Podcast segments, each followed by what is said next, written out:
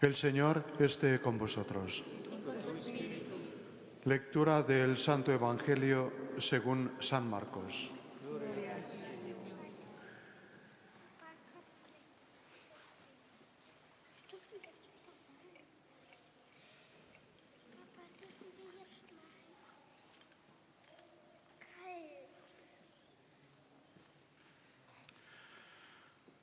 Después de que Juan fue entregado, Jesús se marchó a Galilea a proclamar el Evangelio de Dios. Decía, se ha cumplido el tiempo y está cerca el reino de Dios. Convertíos y creed en el Evangelio.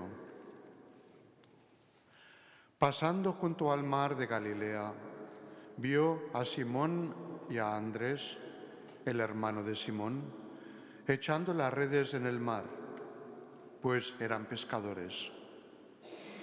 Jesús les dijo, venid en pos de mí y os haré pescadores de hombres. Inmediatamente dejaron las redes y lo siguieron. Un poco más adelante vio a Santiago, el de Cebedeo, y a su hermano Juan, que estaban en la barca repasando las redes. A continuación los llamó, dejaron a su padre Cebedeo en la barca con los jornaleros y se marcharon en pos de él. Palabra del Señor. Fue una de las historias de la Biblia que aprendí de niño de la Biblia de niños que tenía en casa. A lo mejor los niños que estáis aquí también la conocéis. ¿La conocéis? La historia de Jonás. Mm, ¿No? No. Pues bueno. La historia de Jonás es precisamente a veces es hubo había un gran pez que se comió, no no se lo comió, no. Se lo tragó y luego lo dejó, lo soltó otra vez para que hiciera lo que Dios le pedía. Pero bueno, vamos por pasos. Existe el libro de Jonás. El, viernes pasado en Arlangen que tuvimos el grupo de Biblia. Nos entretuvimos un poco en esta lectura y dijimos, vamos a buscar el libro de Jonás en la Biblia. Si tenéis una Biblia en casa, os podéis entretener a buscarlo.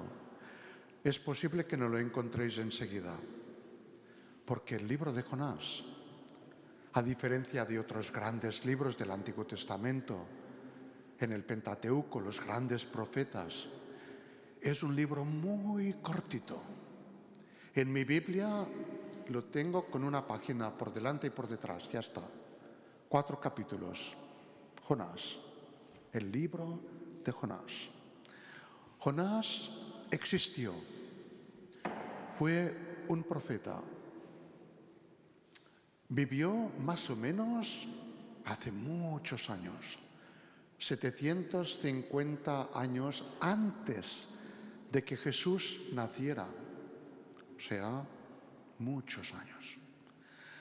Y el Señor, Dios, llamó a Jonás y le dio una tarea muy difícil. Jonás, que vivía en lo que hoy es el Estado de Israel, tenía que ponerse en camino hacia una gran ciudad la ciudad era tan grande que era una de las más grandes que existían en aquel entonces por la zona en Oriente Medio. Tenía 120.000 habitantes, o sea, increíble para aquellos tiempos. Si tenéis una Biblia en casa y os gusta un poco la geografía, podéis mirar los mapas que están también detrás los que se refieren al Antiguo Testamento, y descubriréis la ciudad de Nínive, que está precisamente donde más o menos al norte de donde empiezan dos grandes ríos, que claro, todavía existen, el Tigris y el Éufrates. Pues allí entre los ríos estaba Nínive y era la capital del imperio de Asur. Y este gran imperio de Asur había conquistado la parte norte de Israel, es decir, Galilea, Palestina, y lo había sometido y había exiliado a todos los israelitas, sobre todo los que tenían alguna profesión artesanal y también, naturalmente, la clase superior. Es decir, Nínive era sinónimo del demonio, era sinónimo de maldad, de opresión. Y a esa ciudad Dios manda a Jonás de ir. Y Jonás tiene mucho miedo. Jonás no va. Él decide escaparse. ¿Escaparse de qué? No, no, ¿de qué no? ¿De quién? De escaparse de Dios. Él pensaba que Dios vivía en Israel. Y eso y se va a una ciudad con puerto de mar. En aquel entonces se llamaba Yapo, que hoy se llama Jaffa y que es el puerto de la capital de Israel, de Tel Aviv. Y en aquel entonces el mundo significaba todo el entorno del mar Mediterráneo. Y Jonás quiere escaparse lejos, lejos, lejos, lejos, lejos, lejos. Propiamente decía que quería ir a Tarsis, pero nadie sabe dónde está. Él quería ir hacia Occidente. Y si miráis un mapa también del Mediterráneo, veréis que a los, al final de Occidente, ¿qué país hay? Hmm. España, a la península ibérica. Y no quería ir a España o a Mallorca de vacaciones. Él quería ir huyendo de Dios. Pero cuando se embarcó, sucedió que el mar desarrolló una gran, un gran temporal. Y los marineros que procedían de distintas naciones, culturas, religiones, tenían tanto miedo que todos rezaban a Dios, a su Dios. Y Jonás se había refugiado en la bodega del barco, en la parte más profunda, donde se está muy más tranquilo. Y Jonás dormía. Y el capitán del barco bajó y le dijo, ¿cómo? ¿Cómo puedes dormir si todos estamos rezando a nuestro Dios? Y luego él también subió y rezó y al rezar se dio cuenta de lo que estaba haciendo él, que esa tormenta la había provocado él escapándose de Dios. Y se lo dijo a los marineros, arrojadme al mar, yo soy el culpable. Y así lo hicieron. Y después regresó la calma. Y los marineros se convirtieron y adoraron al Dios de Jonás. Y luego vino el pez, un gran pez, y se tragó a Jonás que Jonás rezó en el vientre del pez. Y el pez lo escupió donde, de donde había salido. Es decir, que Jonás regresó allí a donde debería haber empezado la misión. Y Dios le habló otra vez. Y aquí viene la lectura que hemos escuchado, la primera en alemán, pero la podéis releer aquí en español, que Jonás luego dice sí a Dios.